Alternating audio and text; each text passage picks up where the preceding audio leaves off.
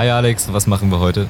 Hi Chris, wir haben im Vorgespräch, sind, wir haben, wir sind im Vorgespräch auf ein Thema gestoßen und haben das direkt mit in die Folge reingenommen. Rollkoffer oder Rucksack. Und diese Diskussion ist dann sehr eindeutig zu einem Ergebnis gekommen. Wir haben es dann aber auch von Ordnung im Auto, Sachen reinschmeißen oder eher sortieren, genauso wie im Zug. Wir haben uns die Frage gestellt, was ist ein Handyfresser? Und wir sind die Kategorias durchgegangen mit dem Bahnhof der Woche. Einem Quiz, das vielleicht so gut wie das letzte Mal lief, vielleicht aber auch nicht. Wir haben den Rastplatz, wir haben Musik, wir haben alles, was ihr wollt.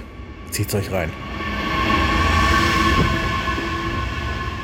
Hi Alex. Hi Chris. Wir hatten gerade Vorgespräch. Wir haben eben.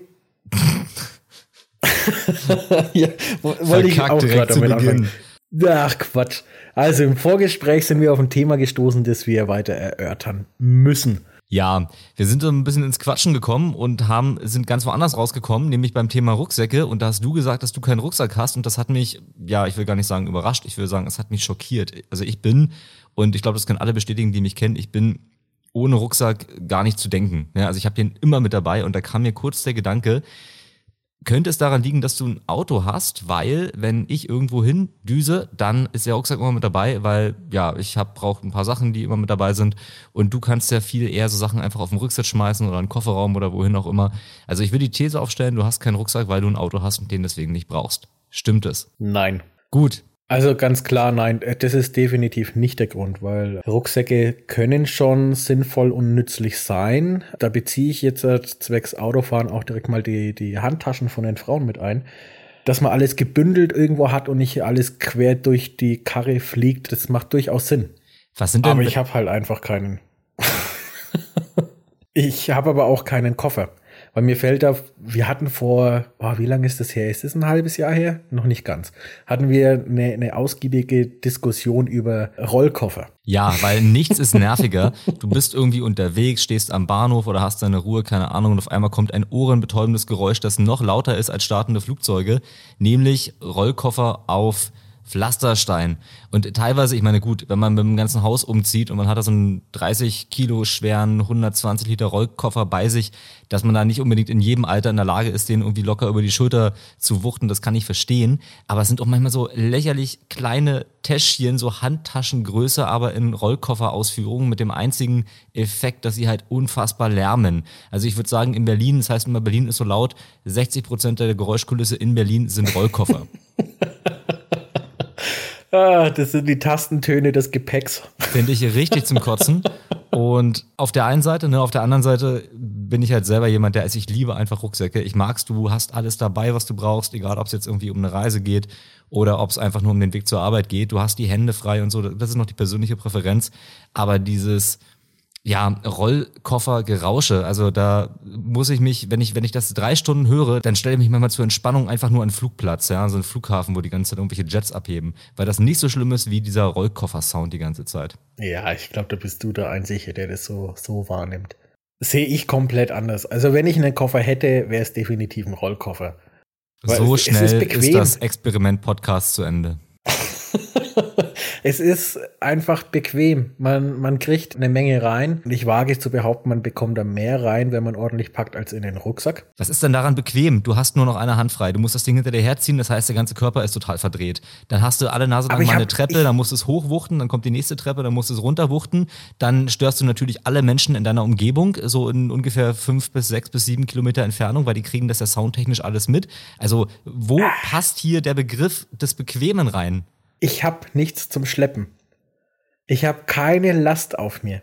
Null. Und wegen Treppen, also auch an, an Bahnhöfen, die sind barrierefrei. Dann, wenn er zu schwer ist, um die Treppen hochzukommen, oder sei es im Hotel oder ach, keine Ahnung wo, dann gibt's Aufzüge. Ach nee, an den Bahnhöfen gibt's da nicht extra für, für Gepäckstücke irgendwie so ein Rollband direkt neben der Treppe? Also erstmal herz herzlich willkommen in der Praxis, wenn du irgendwo sieben, acht, neun, zehn Minuten Umsteigezeit hast und dann erstmal fünf Tage darauf wartest, bis der Aufzug frei ist. Da hast du erstmal Spaß und doch dann wieder, ja, kommt Potsdam ins Spiel. Da habe ich neulich, ich weiß nicht, hatte ich das schon mal erzählt? Also ich hatte irgendwann mal erwähnt, dass die in Potsdam immer so ein Problem mit den Rolltreppen haben. Ne? Gehen irgendwann kaputt, sind dann teilweise Wochen, teilweise Monate lang kaputt. Irgendwann werden sie repariert und dann halten sie halt wieder irgendwie zwei Tage. Und Einmal wollte ich Potsdam richtig feiern. Da war nämlich, wenn man unten, hallo liebe Potsdamerinnen und Potsdamer, ihr wisst, wovon ich rede, wenn man vom Busbahnhof kommt, wenn man hochfährt, war die Rolltreppe kaputt. Die war tatsächlich einen Tag später repariert. Mann, dachte ich, toll, die können's ja doch. Und einen Tag später oder zwei Tage später war dann die Rolltreppe runter zu kaputt und mit Stand von, na, wann bin ich da vorbeigekommen das letzte Mal? Gestern, vorgestern, vorvorgestern.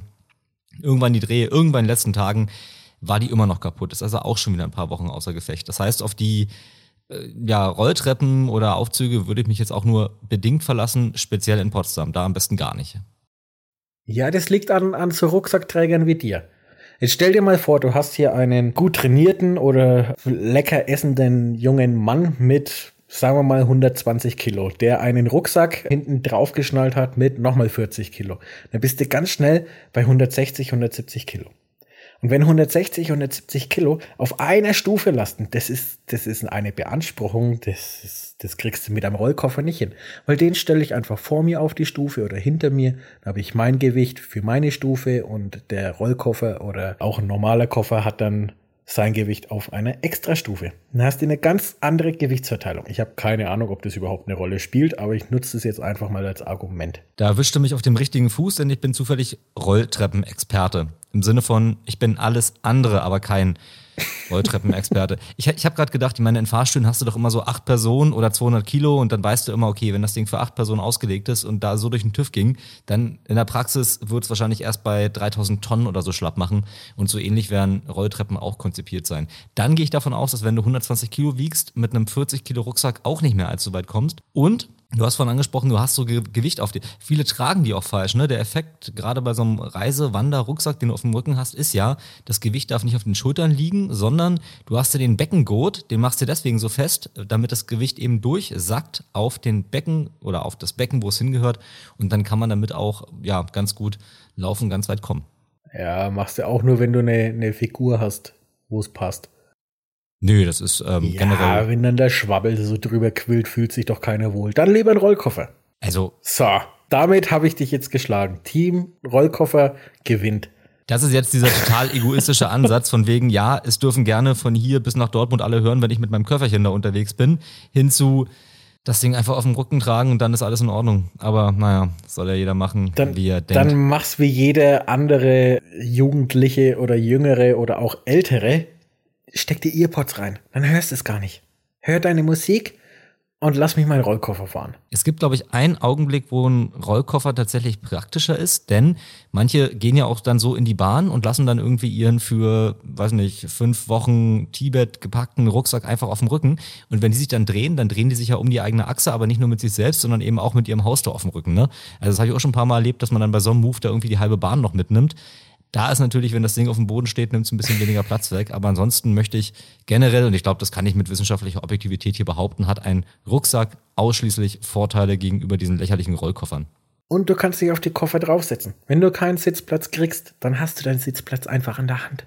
Ich habe die letzte Tasche, die ich hatte, also bevor ich meinen tollen Rucksack habe, wo ich immer alles reinpacke, den du kennst und du weißt, wie wunderschön er ist, hatte ich mal so eine, so eine Reisetasche, aber die war auch nicht zum Rollen, das war einfach nur wie so eine riesengroße Sporttasche. Ich weiß nicht, warum ich mich gerade daran erinnere, aber wir hatten in Norwegen irgendwie mal Mitmenschen besucht und da war die Idee, komm, wir packen denen eine Flasche Wein ein und naja, ich war jung und noch nicht der hellste, was heißt noch nicht, ähm, noch weniger hell als jetzt, keine Ahnung. Ja, und dann hab, bin ich da irgendwie in, in Oslo, Gardermoen, da irgendwie quer durch die Arrival-Halle da gezogen mit meinem Täschchen und habe mich gewundert, was ich da für eine Blutspur hinter mir herziehe. Und naja, da war dann halt der Wein auch kaputt nach so einem Flug. Ne? Also, ah, ich weiß nicht. Ich habe mit Rucksäcken nie Schlimmes erlebt, ganz im Gegenteil, nur Positives. Die sind absolut praktisch, die sind absolut toll und ich würde sie jederzeit einem Rollkoffer vorziehen. Aber. Also beim, beim Wandern sehe ich es ein. Ich brauche jetzt nicht irgendwie auf einen, auf Brocken oder auf die Zugspitze mit einem Rollkoffer marschieren das haut nicht hin. Du darfst nicht so dazwischen funken. Ich wollte gerade diesen Trick anwenden, dass ich mir quasi selber recht gebe, also selber entscheide, dass ich das Gespräch gewonnen habe und dann so schnell zum nächsten Thema übergehe, dass du nicht mehr gegenreden kannst. Ja, den Weg zurück finde ich. So, jedenfalls haben wir uns jetzt beide darauf geeinigt, dass ich recht habe und deswegen würde ich gerne mal was anderes ansprechen, was mir sehr auf dem Herzen liegt und ich weiß, Alex, äh, da wartest du auch schon ganz doll drauf, dass ich zu diesem Thema jetzt mal komme. Ähm, gerade wenn es um, um äh, verdammt, ich wollte es eigentlich durchziehen. Ich wollte es durchziehen. Also kommt da jetzt nichts, war das einfach nur ein Bluff. Doch, doch, ich, gerade als wir mit dem Rucksackthema angefangen haben, wollte ich dich fragen, wenn du irgendwo hinfährst und das jetzt nicht unbedingt nur auf Arbeit oder so, aber angenommen, du musst jetzt, keine Ahnung, irgendwo hin und fährst mit deinem Auto los.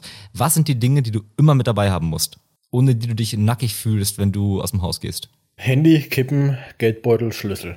Das sind so, ist so dieser Vier-Taschen-Check, den ich da immer durchgehe. Ja. Äh, ansonsten, ansonsten verlasse ich das Haus gar nicht erst. Handy, Schlüssel, Portemonnaie und ja, genau, Kippen. Die, die Sachen. Ja, was braucht man sonst noch? Ja, was zu trinken vielleicht noch. Dann klemme ich mir eine Flasche unter den Arm. Oder nachdem Männer größere Hosentaschen haben, dann vielleicht auch in die Gesäßtasche.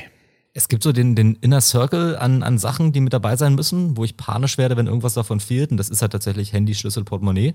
Weil wenn da irgendwas weg ist, ist es kacke. Aber wenn man dann so einen Schritt weiter geht, dann gibt es so Sachen, mit denen ich mich sehr wohlfühle, wenn die immer mit dabei sind. Wie zum Beispiel, also Wasser auf jeden Fall. Dann habe ich immer ein paar Pflaster mit dabei. Man weiß nie, wozu man sie braucht. Dann habe ich immer ein paar Zoffgummis mit dabei, weil die gehen auch schnell mal kaputt, die brauche ich definitiv auch. Je nach Jahreszeit packe ich auch gerne noch eine Jacke mit ein, weil so eine Unterjacke so im Zwiebelprinzip oder so haben oder nicht haben, kann im Zweifel kriegsentscheidend sein. Dann habe ich einen Stein dabei von meinem allerbesten Freund, das ist irgendein so Vulkangestein, das habe ich so als Glücksbringer, ist das immer mit dabei. Ich habe immer ein Schloss dabei, für den Fall, dass man mal spontan irgendwas anschließen muss manchmal auch irgendwas zum Lesen, wie zum Beispiel eine Zeitung. Taschentücher definitiv auch ganz wichtig. Und ich habe auch immer so einen kleinen Müllbeutel dabei, Müllsack, für den Fall, dass man irgendwas in einem Müllsack unterbringen muss. Bin gerade, muss ich gestehen, gedanklich ganz woanders. Ich weiß nicht, ob du das kennst. Irgendein ein Promi, irgendein äh, Schauspieler, glaube ich, hat mal einen, einen Rap darüber rausgebracht, was man so alles abcheckt, wenn man das, das Haus verlässt. Ich wollte gerade sagen, ich, ich warte gerade sehnlich darauf, ob du den Bogen nochmal zum Thema kriegst oder ob du mich jetzt wirklich so eiskalt stehen lässt hier mit meinem, mit meinen Ausführungen. ja, wie gesagt, muss ich gestehen, ich habe dir gerade nicht zugehört, weil ich in meiner eigenen Welt war. oh, ist das gerade gemein.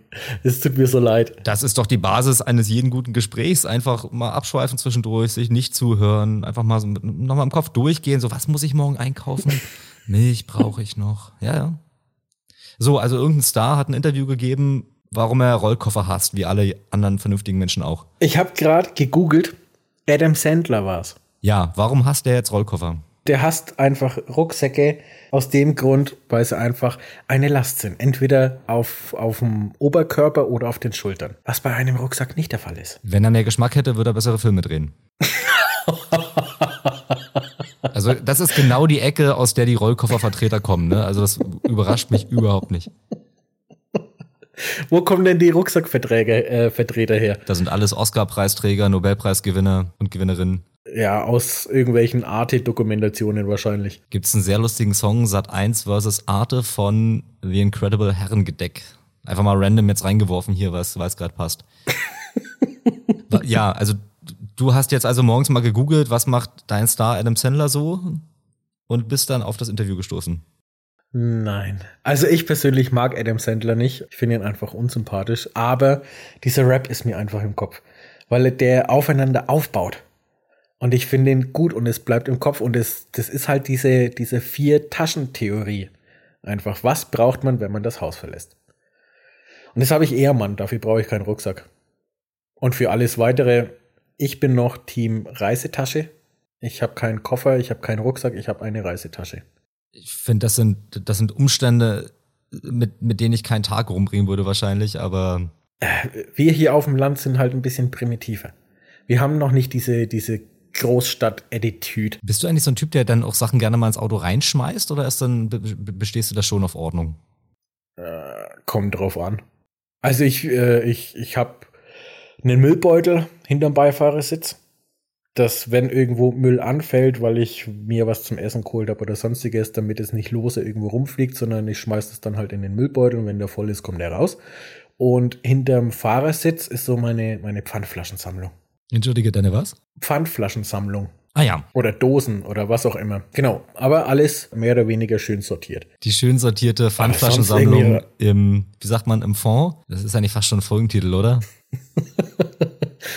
ah, ja, mein, mein Kapital, mein, meine Wertanlagen. Sonst reinschmeißen, ja, doch, sonst schmeiße ich schon rein. Also so Kleinscheiß schmeiße ich dann tatsächlich auf den Beifahrersitz oder auf die Rücksitzbank, weil mein Beifahrersitz ist äh, für eine meiner Hündinnen reserviert. Wenn es aber dann an, an mehrere Sachen geht, von wegen man, man macht einen Ausflug, man fährt irgendwo hin, dann muss das schon geordnet und sortiert sein.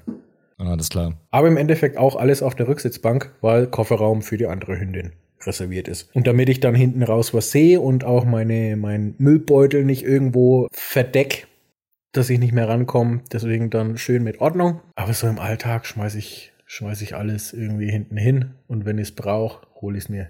Wie machst du das im Zug? Schmeiß Schmeißt du alles einfach rein in so einen Vierer Sitz-Dingens? Es scheint ja echt Leute zu geben. Ne? Also ich wundere mich manchmal, wie, wie exzessiv manche Leute im, im Regio gefeiert haben müssen, gemessen daran, wie es da aussieht manchmal. Nö, das ist natürlich, also ich, ich schmeiß da nichts durch die Gegend, man hat ja immer so kleine Mülleimer mit dabei. Ich habe ja meinen Rucksack, wo ich im Zweifel alles reintun kann.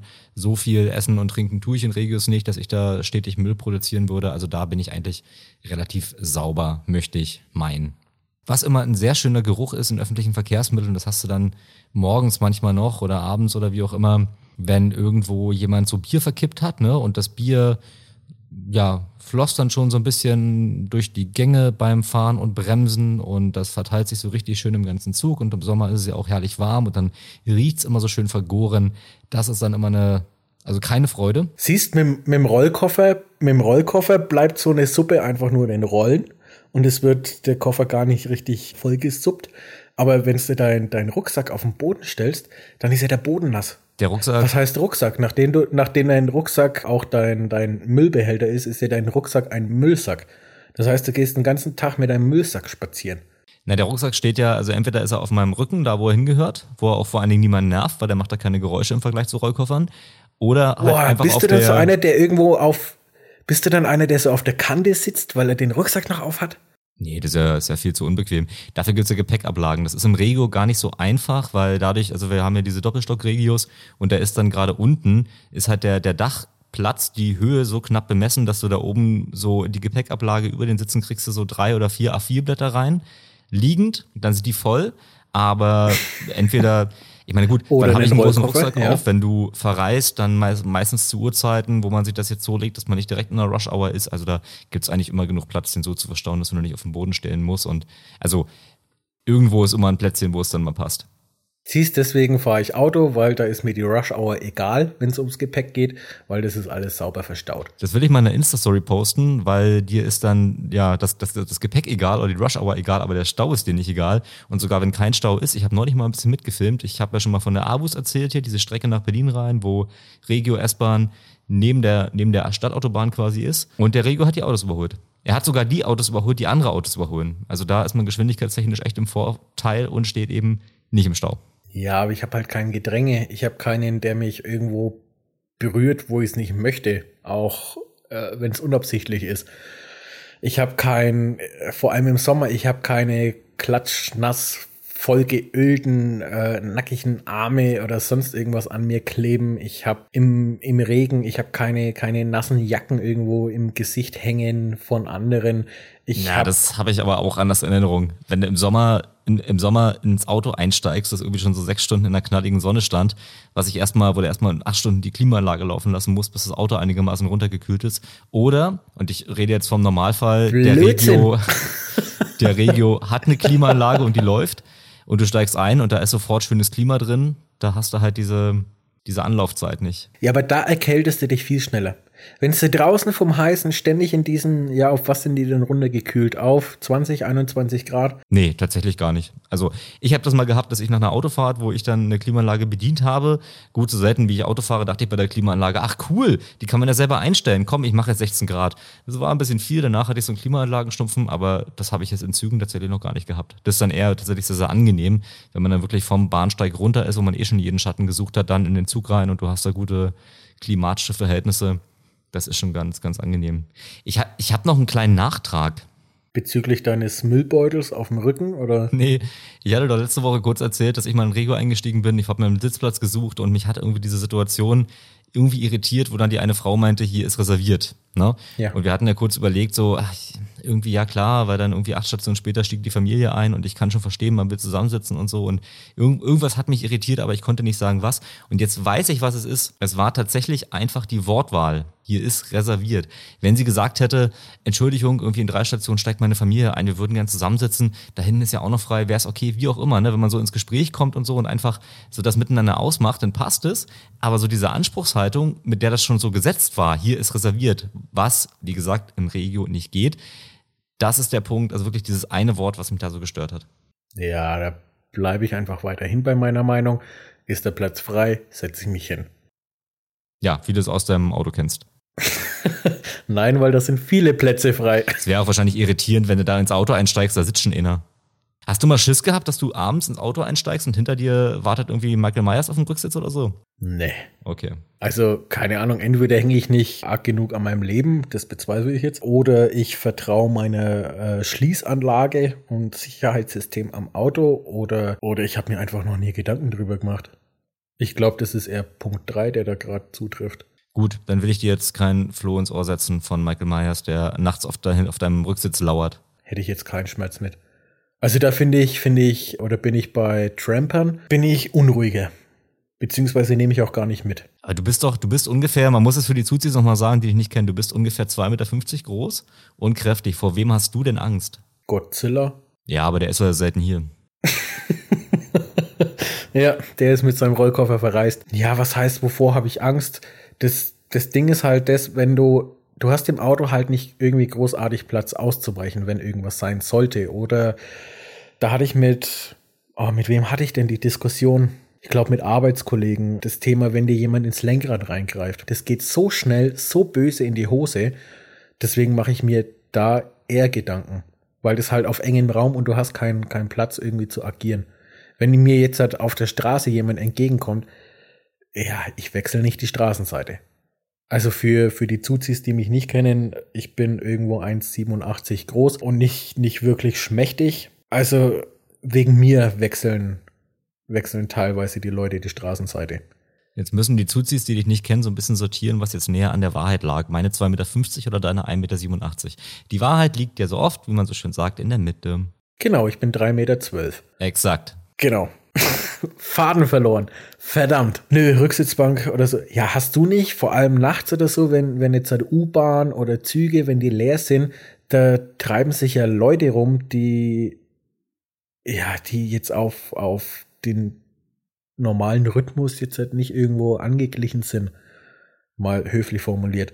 Von Betrunkenen, von, äh, weiß ich nicht, Drogenabhängigen, von irgendwelchen Radikalen oder was auch immer. Hast du dann nachts nicht mehr Schiss, dass im Zug einer auf dich zukommt und irgendwas von dir möchte? Null. Nee. Warum nicht? Also für den größeren Kontext muss man sagen, ich, ich will es jetzt gar nicht runterspielen, weil du sprichst natürlich Dinge an, die passieren. Ne? Und es ist ja eine Riesendiskussion, auch völlig zu Recht, wenn man mal Frauen fragt, wie unwohl die sich teilweise irgendwie an Bahnhöfen fühlen, in Zügen fühlen, wie viel die da schon erlebt haben. Das ist natürlich was, was überhaupt nicht geht und was einfach nur entsetzlich ist. Ich selber habe noch nie schlechte Erfahrungen dahingehend gemacht. So das Alltägliche ist halt, dass irgendwas nervt. Ja, also wenn du irgendwie, aber ich, ich bin noch schnell genervt. Ich meine, wenn da irgendwie eine Jugendgruppe ist und die hören übelst laut Musik über ihren Bluetooth-Lautsprecher, Bluetooth-Lautsprecher sind auch so eine Geißel der Menschheit, weil auf einmal jeder in der Lage ist, die anderen mit seiner beschissenen Musik zu nerven. Sowas nervt mich dann mal, oder du hast halt dann, ja, Betrunkene, mein Gott, die sind da ein bisschen lauter oder was, oder grölen mal ein bisschen rum das passt. Ähm, Leute, die ja vielleicht ein bisschen abseitiger sind, die, die nutzen eine Züge auch einfach mal, um zu schlafen. Das sollen sie machen, warum nicht? Das stört mich nicht. Ich selber habe mit äh, Gewalt in öffentlichen tatsächlich noch nie äh, Erfahrung gemacht. Ich habe mich mal beklauen lassen, weil ich mal eingeschlafen bin. Das war dann relativ unspektakulär. Da bin ich aufgewacht und habe gemerkt, Handy weg. Das sei mich richtig geärgert. Aber ansonsten, nö, nö, habe ich da keinen Stress mit. Siehst und hätte jeder, der irgendwie Böses im, äh, im Kopf vorhat, hätte jeder einen Rollkoffer, die würde man kommen hören. Im Rucksack nicht. Rollkoffer sind einfach besser. Für alle. Ja, ich weiß nicht. Ich glaube, ja, wenn mir irgend nachts ein, jemand mit so einem irren Blick und einem Rollkoffer entgegenkommen würde, dann. ah, nee, ich weiß nicht. Also ich ja klar, kann ja auch so ein bisschen auf Holz, Holz klopfen nebenbei. Ist ja nie ganz ausgeschlossen, dass man mal irgendwie Zeuge oder, oder irgendwie in eine Situation reingezogen wird, in der mal irgendwas vielleicht nicht so cool ist. Aber ich habe da bisher eigentlich keine, keine schlechten Erfahrungen gemacht. Kein Stress. Oh, da hätte ich aber, weiß ich nicht, vielleicht ist es einfach, weil ich vom Dorf komme und die, die große, weite Stadt ist einfach schon angsteinflößend. Aber ich, Dad, würde mir, Dad, typisch fränkisch, ich würde mir tatsächlich im Zug, U-Bahn oder sonst irgendwo, würde ich mir mehr Sorgen machen, dass irgendwas mit mir passiert, als jetzt, dass ich ins Auto einsteige und einer sitzt auf der Rücksitzbank. Nee, also die. Das ist das nächste. Ich habe ja, ja. ich habe ja meistens irgendwie die Hunde dabei. Schon allein, wenn sich irgendein Fremder in mein Auto setzen sollte, der, der riecht es ja schon. Und er muss ja damit rechnen, dass ich mit Hund reinkomme. Ob man in dem Moment so weit denkt, als irgendein, weiß nicht, Attentäter, Räuber, Dieb oder was auch immer. Wie ah, da fällt mir gerade was ein. Voll witzig. Habe ich mich echt kaputt gelacht. Ich war, Entschuldige, das muss ich jetzt einwerfen. Ich war letzte Woche oder war das vorletzte Woche einkaufen, habe nur zwei, drei kleine Sachen gebraucht und hatte die Hunde im Auto. Jetzt muss man aber dazu sagen, dass meine Dicke, die ist ein Jahr alt und hat um die 60 Kilo. Also es ist es ist ein Hund. Ein ordentlicher. Und die ist im Kofferraum immer drin. Und ich hatte aber neben mir auf dem Parkplatz einen geparkt mit demselben Auto wie ich. Und wo ich den, den Einkaufsladen verlassen habe und wollte in Richtung Auto gehen, habe ich nur gehört, wie sich ein älterer Mann offensichtlich riesenhart erschreckt hat oder erschrocken hat der hat sich im Auto geirrt und hat bei mir die Heckklappe aufgemacht. Und wenn dann halt meine Hündin dann auf einmal ins Gesicht guckt, der rutscht einem das Herz in die Hose, wenn man nicht damit rechnet. Jetzt fand ich total witzig. Zwei Dinge. A, wieso kann ein fremder Mensch deine Heckklappe aufmachen? Und B, musst du vielleicht noch dazu sagen, dass du einen Fünftürer hast, also jetzt keinen abgeschotteten Kofferraum, sondern, also, die ist da nicht eingesperrt oder so. Genau. Nee, also sie ist, ja, sie bleibt trotzdem im Kofferraum. Sie ist ja, sie muss ja gesichert sein gegen das Vorfallen, Vorkommen, Vorschleudern durch irgendwie Auffahrunfälle oder sonst irgendwas. Also ich habe ein Netz drin und warum das Auto offen ist, falls, das habe ich mir angewöhnt, weil viele oder im Sommer, da achten viele drauf, ist ein Hund drin, ist kein Hund drin und von außen sieht man nicht unbedingt, läuft eine Klimaanlage oder nicht. Deswegen bleibt mein Auto offen falls irgendwas sein sollte und einer macht sich zu sehr Sorgen um das Tierwohl, dann kann man das Auto einfach aufmachen, anstatt irgendwie eine Scheibe einzuschlagen. Und hier auf dem Dorf, hier auf dem Land habe ich das Vertrauen, dass keiner einfach so ans Auto rangeht und sich da irgendwas rausnimmt. Die meisten würden das eh nicht machen, weil da halt einfach zwei Hunde drin sind, die aufpassen. Ja, ja und ich meine, abgesehen davon, über was reden wir da? Zwei, drei Minuten oder sowas, war? Lange wirst du da nicht weg sein. Nee, das geht ruckzuck. Ja, ich, ich habe was dagegen, die Hunde im Auto zu lassen. Also ich, ich mache es nur, wenn es nicht anders möglich ist. Ansonsten packe ich die Hunde lieber erst heim und gehe dann nochmal los einkaufen, aber die Möglichkeit hatte ich da nicht. Trotzdem fand ich es einfach witzig, im Auto getäuscht und Heckklappe auf und dann guckt ein da so ein, so ein dicker Bullmastiff irgendwo an. Apropos Klappe, mir wurde eine Meldung zugespielt hier bei uns aus der Region ich hatte mal erzählt, dass wir hier neue Züge haben auf der Linie RE1 und was da so ein bisschen mit dazu kommt noch, von wegen eigentlich sollten es jetzt mal drei Verbindungen pro Stunde sein, jetzt sind es aber wieder irgendwie weniger geworden, weil Strecke nach Berlin ist überlastet und so weiter und so fort. Und es wurde mir eine Meldung zugespielt, über die ich ganz froh war, dass ich diese Warnung bekommen habe, weil ich selber hatte das gar nicht auf dem Schirm, dass es überhaupt geht. Die Züge sind neu und diese Züge sind ganz offenbar Handyfresser. Die sind was? Handyfresser. Ja, also die haben an einer bestimmten Stelle haben die so, ja, so Sitze, die du hochklappen kannst. Und wenn du jetzt ein Handy auf diesem Sitz hast und diesen Sitz hochklappst, dann sind die Dinger so gebaut, dass sie quasi da anscheinend zwischen Sitzfläche und Lehne durchrutschen und zwar in eine Metallbox. Und diese Metallboxen kriegst du nicht mehr auf. Was ist das denn für ein Schwachsinn? Das heißt, da gab es ja schon einige Fälle, dass da Handys reingefallen sind und die Leute kommen einfach nicht mehr an die Handys ran. Und dann melden sie das und die Bahn kommt auch nicht an die Handys ran. Also muss man mal gucken, also ich pack's mal in die Show Notes, aber irgendwie von 20 Handys, die da reingefallen sind, konnten sie gerade mal zwei zurückgeben, weil du kriegst, du kommst in diese Klappe nicht mehr rein. Das ist anscheinend Menschen unmöglich, da irgendwie diese Klappe zu öffnen oder da, da so vorzudringen, dass du dieses Handy wieder bergen kannst. Das geht anscheinend nicht. Also es ist ein guter Platz für eine Sicherungsverwahrung, wenn man irgendwie, weiß nicht, wenn irgendwelche Geheimdienste irgendwelche Geheimdokumente an einem Ort platzieren wollen, der auf jeden Fall safe ist, dann die Klappen unter diesen speziellen Sitzen im RE1. Aber für alle anderen, die, der, deren Handy da reinrutscht, Die wollen jetzt dagegen arbeiten, indem sie da irgendwas reinbauen oder irgendwie eine, eine Sperre vormachen, dass da nichts mehr reinrutschen kann. Aber solange ist es tatsächlich keine gute Idee, das Handy auf den Sitz zu legen und den Sitz hochzuklappen. Ich wollte gerade fragen, ist das eine absolute Fehlkonstruktion oder ist es gewollt? Das äh, sieht hier nach einer Fehlkonstruktion aus, weil das Unternehmen, das die Züge herstellt, war wohl auch überrascht, dass es ja dieses Feature gibt. Dieses Feature gibt da in den Zügen. Und jetzt sind sie auch sehr schnell dabei, das wieder zu verbessern und da halt, wie gesagt, irgendeine so Workaround-Lösung zu finden, damit ja nicht mehr alle Nase lang die Handys da reinrutschen. Siehst, passiert im Auto nicht. In der Tat. Also lest euch gerne mal durch. Ich pack's mal in die Show Notes. Danke an Kawagi hier für den Hinweis. Da bin ich selber auch gewarnt, weil A, fahre ich jeden Tag mit dem R1 und B, wäre ich sehr angefressen, wenn mein Handy da reinrutschen würde. Wusstest du, dass du bis Ende 2014 über, also mit Zügen über Sprengstoff gefahren bist? Dass ich mit Zügen über Sprengstoff gefahren bin. Ja. Warte mal, jetzt, äh, sag mal nicht warum. Jetzt will ich mal kurz äh, mit Zügen über Sprengstoff gefahren bin. Weil irgendwelche im, im Gleisschotter irgendwelche Materialien explosiv sind? Fragezeichen. Ja. Ach krass. Warte, Gleisschotter, äh, sind nur Steine. Also du denkst, glaube ich, gerade ein bisschen zu kompliziert.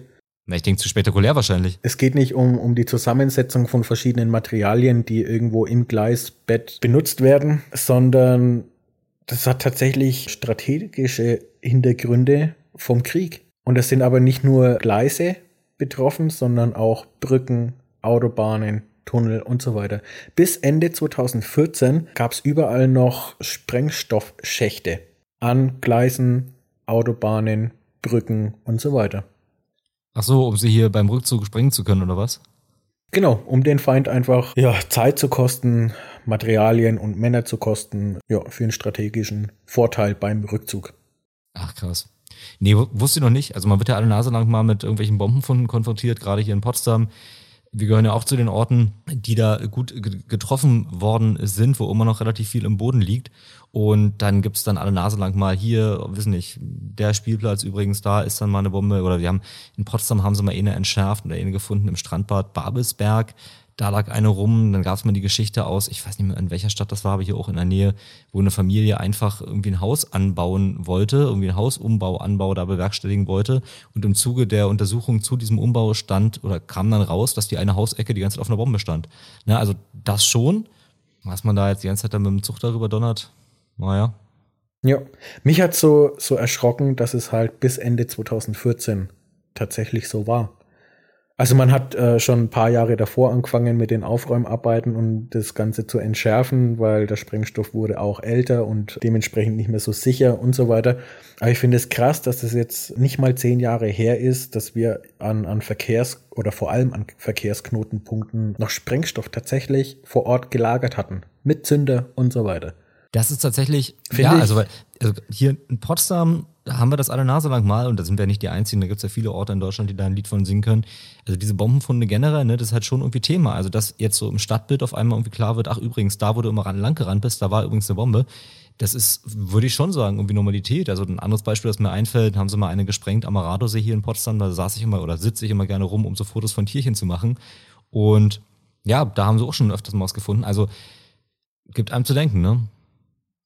Ja, aber das ist ja, das sind ja irgendwelche Funde von, von den Alliierten, die ja Potsdam, Berlin oder, oder vor allem die großen Städte und Industrien irgendwo niederbomben wollten. Gibt's bei uns hier unten auch. Aber das jetzt, was ich meine, ist tatsächlich halt einfach selber von Deutschland platziert. Und dass es aber so lange gedauert hat, nach dem Krieg auch, um, um das Ganze zu beseitigen oder überhaupt den, den ja, Entwurf da irgendwo dann durchzuführen, von wegen so, nö, jetzt ist aber an der Zeit, wir sind relativ sicher, packt mal das Zeug weg. Ich finde, es hat zu lang gedauert. Ja. Da hätte ja so viel passieren können. Vielleicht ist ja auch was passiert und keiner weiß es oder es wurde vertuscht. Mm, nee, ich, nee das, ist, also. das, ist, das ist gar nicht so irgendwie im Geheimen oder gar nicht so, also jetzt in Anführungsstrichen das Wort nehmen, besonders. Also du hast ja auch die ganzen, gerade hier oben, also die DDR war ja irgendwie bis kurz vor Ende des Kalten Krieges irgendwie einer der militärisch am dichtesten besiedelten Orte der Welt. Ne? Du hast ja irgendwie alle paar Quadratmeter hast du einen Flugplatz, hast einen Truppenübungsplatz, hast du Kasernen und so weiter und so fort. Und was da alles, also teilweise von der DDR, aber auch teilweise noch von früher, immer noch übrig ist auf diesen gerade Truppenübungsplätzen, da, das ist bei Waldbränden jedes Mal Thema. Wenn ein Waldbrand ist und die Feuerwehr nicht ordentlich löschen kann, weil der Waldbrand in einem munitionsbelasteten Gebiet stattfindet und die das dann richtig Mhm. hören, wie alle Nase lang mal irgendwas detoniert, ne, weil dann das Feuer da irgendwie ran ist.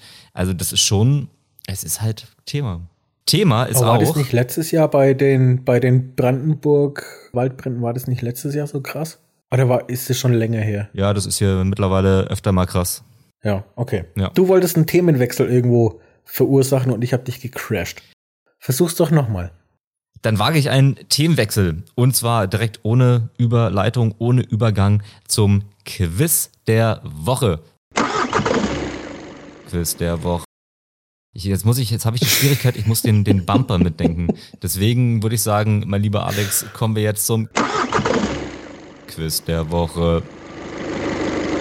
Ah, ich finde es so gut. Ja. Sehr schön. Du hast ähm, Ja, in der letzten Folge hast du alle Fragen richtig beantwortet, wenn ich es richtig in Erinnerung habe. Einmal habe ich dir so einen Sympathiepunkt gegeben. Die Anzahl der Nürnberger Gleise hast du irgendwie statt auf 22 auf 23 geschätzt, so. Da warst du aber so nah dran, dass ich mir dachte, nee, komm, das ist, da kann man den Punkt auf jeden Fall geben. Ich wollte gerade sagen, also 10% Toleranz sollten doch immer irgendwo gegeben sein. Also habe ich nicht aus, aus Barmherzigkeit von dir, sondern durch Wissen von mir einfach gnadenlos geglänzt. Es war tatsächlich, Hat der, hat der, wir, wir hatten, wie der Dei Spätzl da, der, der Besserwisser, hat der alles gewusst? Hat er was gesagt? der hat die Fragen beantwortet, aber eben korrekt beantwortet auf Deutsch und weil er halt der schlauste Mensch der Welt ist, auch noch in vier anderen Sprachen. Nee, der hat, der hat reingeschissen. Wette ich mit dir. Beschäftigt ist richtig. Also ich, ich, ich werde, Woher, woher soll der alles wissen, was ich weiß? Das kann nicht sein. Ich werde irgendwie Glaub mal so, einen- so einen plot Ich- draus spinnen. Also irgendwann werde ich mal auflösen, was sich dahinter verbirgt. Und das wird, ja, schön. Mal gucken. Wie gesagt, in Folge 100, in Folge 200 oder wie auch immer, irgendein Jubiläum werden wir mal haben, wo ich mir denke, jetzt kann ich es mal lüften. Das Quiz. Also, Okay, eigentlich wollte mal. ich, ich wollte dich eigentlich rück, rückblickend nur noch mal so ein bisschen feiern auf der einen Seite für drei Fragen richtig beantwortet in der letzten Woche, zum zweiten Mal in dieser langen Geschichte dieses Podcasts und damit gleich so eine Fallhöhe bauen für dieses Mal, weil du hast jetzt natürlich was zu verteidigen, ne? Drei Fragen richtig beantwortet, jetzt gibt's drei neue Fragen, du kannst jetzt richtig verkacken, Alex. Es gibt jetzt die Möglichkeit, ne, also wirklich null Punkte einzufahren, wirklich sich zu blamieren vor den Ohren der Weltöffentlichkeit. Diese Chance besteht jetzt. Bist du bereit? Ja, dann gebe ich mir die Blöße. Ich bin bereit. Perfekt. Frage Nummer eins. Welches dieser B. Länder, schauen wir mal, welches dieser folgenden Länder hat im direkten Vergleich im letzten Jahr die wenigsten Autos hergestellt? Autos ist hier Pkw, LKWs und Busse. Ist es A Deutschland, B Brasilien oder C Mexiko? Welches dieser Länder hat im direkten Vergleich 2021 die wenigsten Autos hergestellt? Also das ist jetzt ah, völlig außerhalb von meinem Wissen. Ich, es geht um Autos. Ich Weil dachte, ich tue dir einen Gefallen. Das ist doch hier dein, dein Tanzbereich eigentlich. Ja, wenn du jetzt im, im europäischen Raum geblieben wärst, hätte ich es mir vielleicht ein bisschen herleiten können. Nachdem ich aber mit, mit Mexiko, Brasilien einfach gar nichts am Hut habe und keine Ahnung habe, was die da drüben für Autos haben. Ich dachte mir erst, ich frage nach den Stückzahlen. Also die Erwartungshaltung wäre eigentlich gewesen, dass du sag mal, die, die zehn meistproduzierendsten Länder, was Autos angeht, so viel, dass du die Stückzahlen, die jährlichen herbeten kannst. Dachte mir, nee, komm, das ist vielleicht doch ein bisschen zu krass. Machen wir einfach hier sowas abgespecktes. Ja, Nummer eins ist da ganz klar China. Das war aber nicht die Frage. Nee, aber da, darauf baue ich ein bisschen meine, meine Theorie auf, weil die da drüben, da üb- drüben, die haben ja auch ganz andere Automarken, wie wir sie bei uns in Europa kennen oder auch aus den USA. Die bauen ja, ja, äh, in billig und ohne dass es irgendwie, irgendwie den, den deutschen Tests oder den, den, den europäischen Normen entsprechen muss, bauen ja die Autos, wo du ja nur durchs Einsteigen schon umkommen kannst. Jetzt halt ganz brutal formuliert. Deswegen kann das schon. Du vermittelst hier ganz viel Wissen und ich bin noch gespannt, was das jetzt mit der Antwort zu tun hat. ja, nur so viel, dass ich, dass ich vermute, dass die in Südamerika Automarken selber herstellen, die es bei uns gar nicht gibt, weil sie gar nicht erst zugelassen werden, zwecks Sicherheit und so weiter. Mhm. Und da kann man sich, da kann man sich sehr schnell täuschen. Aber was fahren die denn da drüben? Keine Ahnung. Die werden wahrscheinlich auch viel Toyota fahren. Hätte ich jetzt halt, ähm, aus irgendwelchen Filmen mir erschlossen. Aber Toyota. Das ist wirklich die intellektuelle Herausforderung, gerade für mich zu überlegen, ob du quasi jetzt mit diesen Gedanken irgendwie der Antwort näher kommst, ne? Aber du hast ja dann den Plan anscheinend. Nee, ich komme da kein bisschen näher. Ne, Deutschland, die deutschen Automarken, was, was haben wir denn? Porsche, BMW, Audi, VW, die sind halt teuer und nicht nur bei uns und haben viel, viel Qualität in sich. Aber das brauchen die ja da drüben nicht. Wieso sollten die da drüben so viel Geld ausgeben für Sicherheitsstandards, die sie gar nicht brauchen oder wollen? Deswegen bin ich mir sicher, dass die deutlich günstigere Autos selber produzieren und es nicht aus dem asiatischen Raum importieren, sondern dass sie das tatsächlich irgendwie selber. Man könnte jetzt auch noch so Überlegungen anstellen zum Paarungsverhalten von afrikanischen Savannentieren. Ich glaube, das hat jetzt mit der Antwort ähnlich viel zu tun wie. Ich habe noch eine Frage, nachdem ja zum Beispiel BMW auch in anderen Ländern ihre Autos produziert, zählt es dann als deutsche Produktion oder nicht? Gegenfragen sind wie immer nicht gestattet. Und ich, ich weiß es ehrlich gesagt auch gar nicht. Ich würde jetzt mal davon ausgehen, hier geht's. Hier wird es einfach darum gehen, da steht eine Fabrik, da rollen Autos vom Band irgendwann, also welches Teil jetzt irgendwann in der Produktionsgeschichte, wo schon mal anders vorgefertigt und vorgestanzt wurde oder was auch, wie man da so ein Auto faltet, keine Ahnung, das wird, denke ich mal, wurscht sein. Also es geht wirklich darum, so meine Vermutung, ja, wo rollt jetzt hier das fertige Auto vom Band? Und wie viel? Ah, das ist eine gute Frage. Äh, wie viel werde ich dir definitiv nicht beantworten und ich werde dann nicht mal zum Schätzen anfangen. Ich sag tatsächlich, dass Deutschland im Vergleich zu Mexiko und Brasilien am wenigsten Autos vom Band rollen lässt. Obwohl, nee, nee, warte, warte, warte, warte. Deutschland ist, ist ziemlich automatisiert. Da läuft ja nicht mehr so viel Handarbeit. Deswegen geht es ja theoretisch schneller. Ja, denkst du, dass die in Brasilien die Autos schnitzen oder? Nee, aber ich glaube, dass die nicht so viel Robotertechnik im Einsatz haben und dass da mehr irgendwie per Hand zusammengefügt wird, was dann auch mehr Zeit beansprucht oder dingst. Ah, ah ich, ich muss einfach raten. Ich sag, dass Brasilien, weil ich vermute, dass durch viel Wald und so weiter, dass da nicht so viel an Produktionsstätten da sein wird. Deswegen sage ich, dass Brasilien am wenigsten produziert. Also entscheidest du dich für B Brasilien? Ja.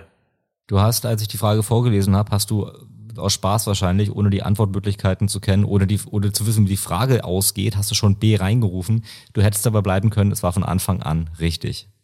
Ja, dann habe ich es ja jetzt richtig. Passt doch. Ja, es ist tatsächlich Brasilien. Deutschland sind es 3,7 Millionen Autos gewesen. Im letzten Jahr in Mexiko 3,1 Millionen Autos und in Brasilien 2. Also 2 Millionen. Weißt du zufällig, was in, was in Mexiko für Autos produziert werden oder das meistproduzierte Auto aus Mexiko?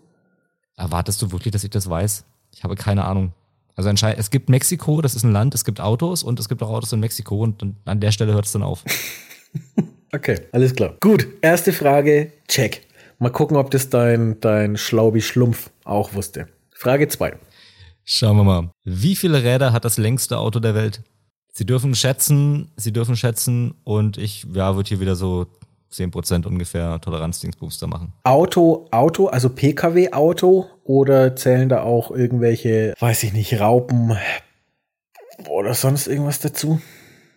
Es geht jetzt nicht um, nicht um, also genau, es geht jetzt nicht irgendwie um irgendein Schaufelrad-Bagger, der irgendwo in Brandenburg im Tagebau steht und dann zwei Millionen Räder hat oder so. Ne? Also es ist ähm, tatsächlich ein Auto, es ist ein Kraftfahrzeug und es gibt direkt das längste Auto der Welt, so was da kann man auch gut googeln und das hat Räder und jetzt die Frage, wie viel.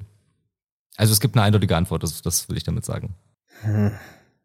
Also im, im Geländebereich oder in, in urbanen Gebieten, um diese zu überqueren, gibt's ja äh, so viel Einfallsreichtum, nenne ich es jetzt mal, von 8x8 Antrieb, also wo, wo äh, acht Räder und oder vier Achsen, A2 Rädern und alle Achsen sind aber angetrieben. Sowas gibt's ja. Aber nachdem es das weltlängste Auto ist, wird's mehr sein. Also Service für dich, du kannst auch gerne in Achsen antworten, ich würde es dann einfach selbstständig mal zwei rechnen. Boah, ich habe halt echt keinen blassen Schimmer. Wenn ich jetzt halt wüsste, um, um welche Art von Fahrzeug das es geht, wäre es ein bisschen. Kettenantrieb zählt als eine Kette und nicht irgendwie die, die Räder irgendwo. Ja, da helfe ich mal. Also es, es hat keinen Kettenantrieb. Okay. Ne, also es ist ein Auto, wahrscheinlich so, wie du dir ein Auto vorstellst, und es hat Räder, so wie du die Räder vorstellst, und es sind mehr als vier. Dann sag ich ich lehne Und mal. weniger als 1000. Aber noch konkreter kann ich nicht werden, Alex. Es tut mir leid, aber ich habe ich hab eigentlich schon vorgesagt. Äh, dann rate ich jetzt auch einfach ins Blaue. Ich sag 16 Achsen. Also 32 Räder. Das ist falsch. Es ist nicht so entsetzlich falsch, aber es ist falsch. Kennst du den American Dream? Das ist eine Limousine. Ich weiß nicht, ob das ein Cadillac ist oder was. Sieht so aus. Ich, ja, wird ein Cadillac sein oder irgendwas ähnliches. Das wurde halt, ja, künstlich verlängert. Das ist eine riesenlange Limousine. Die ist 30,5 Meter lang. Die hat einen Swimmingpool, die hat ein Wasserbett, die hat einen Billardtisch, die hat einen Hubschrauberlandeplatz. Ja, es ist das offiziell längste Auto der Welt. Die American Dream und sie hat 26 Räder. Ja, war ich ja gar nicht so verkehrt. Hätte man wissen können. Ja, absolut. Wer hat sowas nicht irgendwie als Poster in seinem Schlafzimmer hängen? Hätte man überhaupt gar nicht wissen brauchen auch. Ich glaube, das ist so richtig schönes, unnützes Wissen. Also was bei mir so ein bisschen geklingelt hat, ist, ich habe schon mal irgendwie gehört, manchmal irgendwo in der Zeitung unter Vermischtes siehst du mal immer so weirde Sachen aus der ganzen Welt und dass es irgendwie so eine absurd lange Limousine gibt, die dann tatsächlich auch noch einen Hubschrauberlandeplatz hat. Das habe ich schon mal gehört, aber ja, es ist hier tatsächlich dieses, ja, dieses Fahrzeug. American Dream. Irgendwie zwei V8-Motoren sind da drin und ja, das ist anscheinend hat das jemand für nötig gehalten, sowas zu bauen und dann direkt mal auf Alltagstauglichkeit zu testen. Spoiler, durchgefallen. Egal, jedenfalls 26 Räder hat das Ding. Darf ich dich dann einfach mal, um dich auch ein bisschen bloßzustellen, darf ich dir auch eine Schätzfrage stellen zwischendrin? Go, ja, gerne. Von Bahnstrecken, Zügen, Straßenbahn und so weiter, die Oberleitung ist dir ein Begriff. Ja. Wie viel kostet ein Kilometer an Oberleitung? Von, von Montieren, Materialkosten, Arbeitskosten und so weiter. Ein Kilometer Oberleitung. Geht es da um, um, das? um Unterhalt so pro Jahr oder ist das ein einmaliger Betrag, den man nennen kann und dann hängt das ewig lange? Also genau, geht es um regelmäßigen Betrag oder um einen einmaligen Betrag? Also es ist kein, kein fester Betrag. Ne? Es ist von, von Region zu Region ist es ein Ticken unterschiedlich. Es ist von Stadt zu Land zu Überland ist es ein Ticken unterschiedlich, aber es gibt da so eine, so eine kleine gewisse Range, in dem Rahmen bleibt. Und das bleibt seit Jahren. Ich habe keine Ahnung, ob das Sinn macht, aber ich würde auch so in die Richtung denken, du hast die Materialkosten, du hast die Betriebskosten, das Ding muss gewartet werden, es braucht Leute, die das erstmal aufbauen müssen und da völlig zu Recht auch hoffentlich fair verdienen dran. Deswegen jetzt ein Kilometer Nee, nee, Wartung, Wartung, Wartung ist da nicht mit dabei. Wenn ich jetzt, jetzt sage, hey, ich habe hier einen Kilometer Gleis gerade auf meinem Grundstück gefunden, ich hätte da gerne eine Oberleitung drüber, baut mir doch mal eine hin mit Trägern und keine Ahnung, macht mal und fertig. Wenn es funktioniert, übernehme ich's. Also ohne, ohne Wartungskosten oder sonst irgendwas. ich sag mal, das ist ja jetzt nicht irgendwie, das sind ja jetzt keine Pinguine, ich habe gelernt, Alex. Sind ja keine Pinguine, die man da alle 50 Meter in den Boden rammt. Das heißt, du musst ja die Dinger, sind die, die wie heißen die, Masten oder wie auch immer, sind die damit inbegriffen oder geht's nur um die Leitung? Weil ich dachte mir, du musst ja Masten aufstellen, die Arbeiten finden irgendwie in 8 Meter Höhe statt und so, das ist ja alles nicht ganz unaufwendig. Die sind mit inbegriffen. Okay, ohne Gewähr dafür, ob ich da jetzt irgendwie nah dran bin oder nicht, wahrscheinlich eher nicht, aber ich würde mal sagen 20.000 Euro. Das ist ein bisschen arg wenig. Oh, ohne Gewehr, ohne zu wissen, ob ich da jetzt richtig nah dran bin oder nicht. Ich sag mal 100.000 Euro. Das ist, was hatten wir? Die 10, 10% Grenze, ne? Mhm. Oder Toleranz. Du hast jetzt gerade mal 10% vom tatsächlichen. Eine Million. 1 bis 1,5 Millionen Euro. Krass. Ist die, was, was ist denn da drin? Ein- Gold? Oh nee, das glaube ich tatsächlich nicht. Also in manchen Bereichen, ob es jetzt bei, bei Bahnstrecken auch so ist, wird tatsächlich auch gerne Gold in den Leitungen verwendet, weil es einfach ein unheimlich guter Leiter ist. Nee, aber das ist halt einfach so die Kosten und die Kosten drumherum mit Manpower, die, die Gerätschaften, um das Ganze aufzustellen, Träger, Masten und so weiter. 1 bis 1,5 Millionen Euro pro Kilometer. Was haben mein Chef und Gold gemeinsam? Beide sind unheimlich gute Leiter. Oder? Gut, Geht das als Witz durch? Keine Ahnung. Ist das, ist das, kann man den mal machen? Frage Eine Ecke drei. für die, eine Ecke für die Wortspielfreunde heute Abend. Okay. Christians Wortspielecke, Christians Wortspielecke. Ja, Frage Nummer drei. Ich brauche eine Jahreszahl von dir. Wann fuhr der erste Linienbus der Welt? Kannst du es auf ein Land eingrenzen? Die Welt? Okay, kannst du es auf einen Kontinent eingrenzen? Mache ich es dir dazu einfach? Kann ich machen. Lass mir, du leitest doch immer so schön her. Willst du kurz einen Satz herleiten und wenn du dann überhaupt nicht in die Richtung kommst, dann, dann gebe ich dir einen Tipp? Bus in der Definition von heute Bus oder in der Definition von damals Bus? Beziehungsweise. Eher in der Definition von heute. Es gab ja so, also es gab ja quasi busähnliche Gefährde, es gab irgendwie Kutschen, die mal irgendwie von A nach B getrabt sind, die aber noch nicht motorisiert waren. Dann gab es eine Zeit lang irgendwie auch Dampfbusse oder sowas. Das ist jetzt alles nicht gemeint, sondern es geht wirklich um den ersten Bus, der sozusagen das Ziel hatte, ein paar Leute mehr zu transportieren, der auf einer Linie eingesetzt war und der halt einen richtigen Motor hatte. Mit, das kann ich dir vielleicht sagen, ich glaube, es waren hier 20 PS. Okay, und du möchtest das Land wissen? Nee, äh, wann? Wann ist der gefahren? In welchem Ach so, Jahr? wann? Entschuldige. Dafür müsste ich jetzt halt wissen, wann wurde das erste Auto gebaut. Einfach um eine grobe Einschätzung zu kriegen. Was auch witzig ist, die, die erste Person, die jemals ein motorisiertes Personenkraftfahrzeug gefahren ist, war eine Frau. Finde ich total cool. Ja. Hat, hat jetzt aber mit dieser Frage nichts zu tun. Ja, wann wurde denn das erste Auto gebaut? Boah, habe ich keinen Plan. Im Ersten Weltkrieg sind sie schon mit Autos gefahren. Richtig? Richtig. Richtig. Das heißt, es, der erste Bus ist auch davor schon gefahren. Richtig? Richtig. Richtig. ja. Dann sag ich, boah, weiß ich nicht, wie schnell, wie schnell ging die Entwicklung voran? Wie schnell ging's? Weil von wenn du jetzt überlegst, wann hat man mit E-Mobilität im Auto tatsächlich irgendwie durchgestartet, zu wann ist es auf die Straße gekommen, wann kommt das autonome Fahren, ohne dass ein, eine Person hinterm Lenkrad sitzen muss, das geht ja ruckzuck. Das geht ja total schnell. So in der Art wird es früher auch gewesen sein. Von Motor, um irgendwas anzutreiben, angetriebene Räder, das erste Automobil und dann wird sie nicht lange gedauert haben, bis man die Technik auch fürs Militär verwendet hat, Weltkrieg und so weiter. Also ich sag, es war noch, oh, es war, ich sag 1902. 1902, also mit, ich weiß nicht, ob sie die, die 10%-Regel auch nee, auf Jahreszahlen anwenden lässt. Ach, 18, 1893. du bist sehr, sehr nah dran. Es ist falsch, aber du bist sehr, sehr nah dran. Es war 1895, war es der Benz Omnibus und zwar war das in Nordrhein-Westfalen. Allzu lange ist er nicht gefahren, weil die Technik war noch nicht so richtig ausgelegt. Das heißt, das Ding ist auch mal kaputt gegangen und so richtig spaßig war das alles noch nicht. Aber es war tatsächlich offiziell der erste Linienbus der Welt, der Benz Omnibus in Nordrhein-Westfalen. Siehst du mal. Wieder was hier lernt. Ne? Ne? Ne?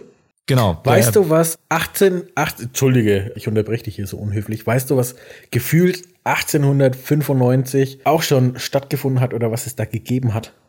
Na? Modern Talking. Ja, sehr gut.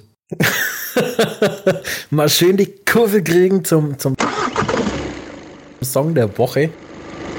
Und es ist nur eine, weil ich habe den heute gehört. Modern Talking ist ja absolute Geschmackssache. Vor allem die Älteren mögen es teilweise, die Jüngeren eher gar nicht mehr. Ich mag nicht jedes Lied, aber vor allem eins mag ich total gerne.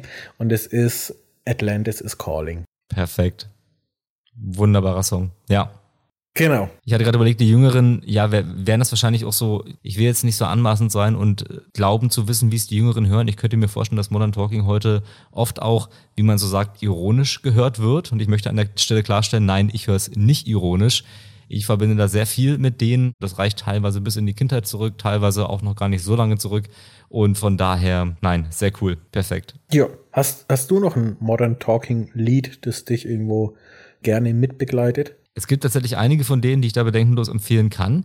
Und nee, ich würde ich würde aber, ich würde kein Modern Talking Lied jetzt nehmen, weil für mich da Atlantis is Calling aus, aus ganz bestimmten Gründen, die du auch kennst, ganz weit oben steht und unangefochten an der Spitze.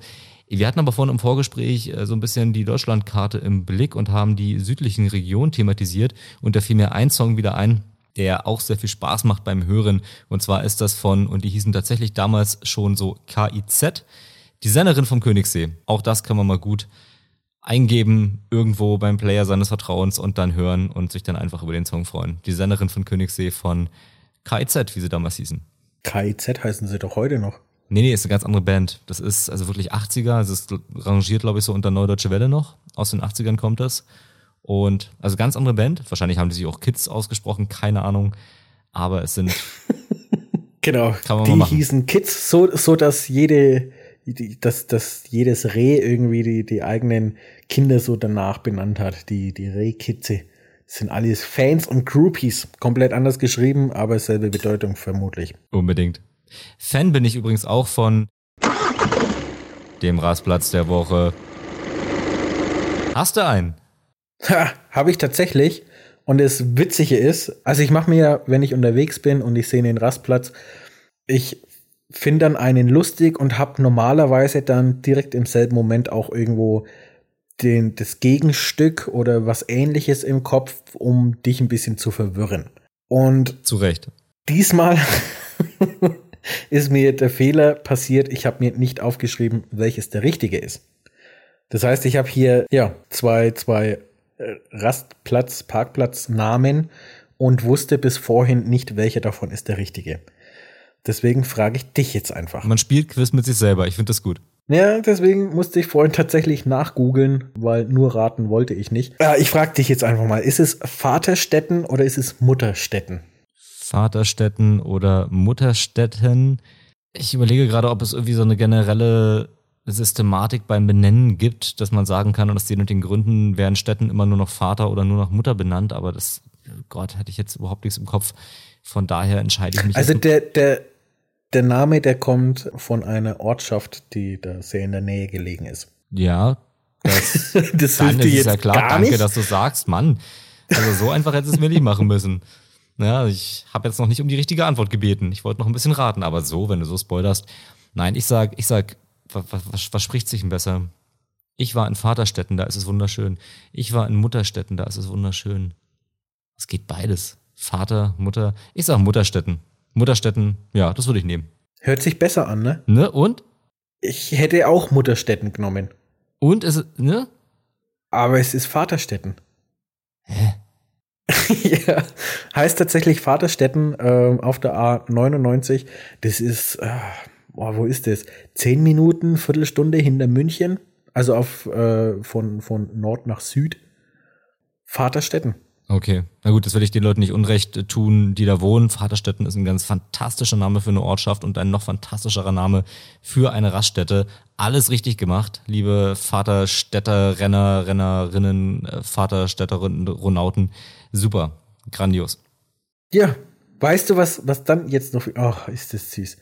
Ich weiß nicht, ob man es hört, aber ich höre es. Eine von den zwei Fellnasen schnarcht hier gerade neben mir. Und es ist für mich pure Entspannung. Das glaube ich. Himmlisch verliebt. Was ich, ich glaube aber nicht, dass die auch an anderen Orten schlafen würden, wie zum Beispiel am Bahnhof der Woche. Unsere Überleitungen wären immer besser, als ob wir studiert hätten. Perfekt. Ich habe natürlich wieder ein Bahnhof der Woche vorbereitet und dieses Mal hat wieder alles geklappt. Das heißt, ich bin nicht irgendwie auf eine Seite gestoßen, wo ich dann sehen musste, ach Mensch, dieser Bahnhof der Woche war schon mal Bahnhof des Jahres von der Allianz Pro Schiene, ne, die mir dann gerne mal zuvor gekommen sind. Nein, hier war ich schneller und ja, wenn ihr dann mal irgendwann auch zum Bahnhof des Jahres ernannt werdet, was ja anscheinend gar nicht so lange dauert, weil die gehen ja anscheinend jeden Ort durch und da darf jeder mal ran. Erinnert euch bitte daran, wer der Erste war. Hier seid ihr im Autobahn-Podcast der Bahnhof der Woche. Äh, verdammt, es ist so drin, ne? Hier in unserem Autobahn-Podcast seid ihr Bahnhof der Woche. Der Bahnhof der Woche. Und zwar ist das diesmal Gruno. Gruno liegt in Brandenburg. Genau gesagt im Landkreis Oder Spree. Das war bis 2003 eigenständig. Mittlerweile gehört es aber zur Gemeinde Gronow-Dammendorf. Dammendorf ist da auch irgendwo so ein Ort in der Nähe. Aktuell, was heißt aktuell? Bei der letzten Zählung, hier laut den Informationen gab es 356 Einwohner, ist also wirklich ein sehr kleines Dörfchen, aber eben mit Bahnhof oder mit Bahnhof, naja, wie auch immer. Auf jeden Fall mit Bahnhof und da war auch schon mal mehr los. 1950 gab es 472 Einwohner, 1890 aber nur 306 Einwohner. Der Bahnhof liegt an der Bahnstrecke Grunow-Königs Wusterhausen. Da fährt der RB 36 lang und da kann man alles erreichen, was Rang und Namen hat. Schneeberg zum Beispiel, Ögeln, Besko, Hubertushöhe, Kablo oder auch Zermsdorf und noch ganz viele Orte mehr. Hier also mal das Beispiel rausgesucht. Wenn ich jetzt also in Grunow bin und mir denke, Mensch, ich will das nach Frankfurt oder, dann kann ich das tun. Zum Beispiel kann ich losfahren um 22.44 Uhr und dann bin ich um 23.07 Uhr in Frankfurt oder. Das ist doch schön. Oder? Also für diese erstklassige Nahverkehrsanbindung ist Grunow völlig zu Recht Bahnhof der Woche. ah, ich finde es einfach so gut. Ich hoffe, ich bin nicht der Einzige. Ich hoffe, dass auch äh, jeder andere diesen, diesen neuen, toll betonten Slogan liebt. Ich stehe voll drauf. Ich stehe auf dich. Ich weiß. Nächste Folge wird eine besondere Woche. Ich will jetzt einfach mal diese Peinlichkeit über das ausbleibende Kompliment zurück, würde ich jetzt einfach mal knallhart überspielen, äh, Nein, weil mich das, das sonst zu traurig äh, machen äh, würde. Nächste Woche wird ganz besonders, ganz interessant. Dieses, nein, diese Reaktion ist, ist sehr bekannt bei Star Wars Fans. Deswegen jeder, der Star Wars kennt und auch mag, wird da eine bestimmte Szene im Kopf haben. Und was mit Captain Kirk, ne? Ich liebe Captain Kirk. Oh Gott. Deswegen trägst du Rucksack. Gut, damit hast du mich so fein unterbrochen und es auf eine so freche Art und Weise und so unverschämt, dass gerade die Stimmung kurz vorm Kippen ist. Na, ich wollte einsteigen jetzt hier in den Star Wars Fan Talk. Kann ich mitmachen? Ah, ja, nee, nein. Nein, du bist raus. Du wirst definitiv nicht mal als letzter gewählt. Du darfst auf dem Kasten sitzen und auf die Wertsachen aufpassen. Du bist raus. Okay. Ich bin raus. Rauskommen wird auch nächste Woche eine Folge, wie ihr das kennt. Wow. Und es wird eine, es, es, wird, wir müssen gucken, was wir machen. Ne? Also wir haben es letzte Woche schon mal angeteasert. Wir sehen uns nächste Woche, mein lieber Alex, wir sehen uns bei dir und dann werden wir quasi in Persona uns gegenüberstehen. Wir werden direkt richtig zusammen sein. Das wird sehr, sehr schön. Und das heißt, wir machen in nächste Folge nicht nur Folge 10 von unserem Podcast, sondern auch in der einen oder anderen Form eine kleine Sonderfolge. Wir müssen mal gucken, welche Länge wir da hinkriegen, was da alles reinkommt, in welcher Form wir das aufzeichnen. Mit dem Podcast aufzeichnen haben wir uns ja mittlerweile eingegroovt so ein bisschen. Aber ja, das Special, wollen wir mal gucken, wie wir das da technisch lösen, ob das hinterher überhaupt sendefähig ist oder nicht. Schauen wir mal, lasst euch da auf jeden Fall überraschen. Genau. Ich freue mich riesig. Same here. Gut. Damit hätten wir es mal wieder und haben diesmal gar nicht so weit überzogen. Auch mal was Neues. Dann, sonst bist du immer der Erste, der sich verabschiedet. Heute mache ich das mal zuerst, einfach nur um die Gewohnheiten, die Hörgewohnheiten so ein bisschen zu brechen. Liebe Zuzis, ich wünsche euch eine schöne Woche, habt eine gute Zeit und habt vor allen Dingen viel Spaß. Bis nächste Woche. Ciao. Genau, lasst euch gut gehen. Tschaußen.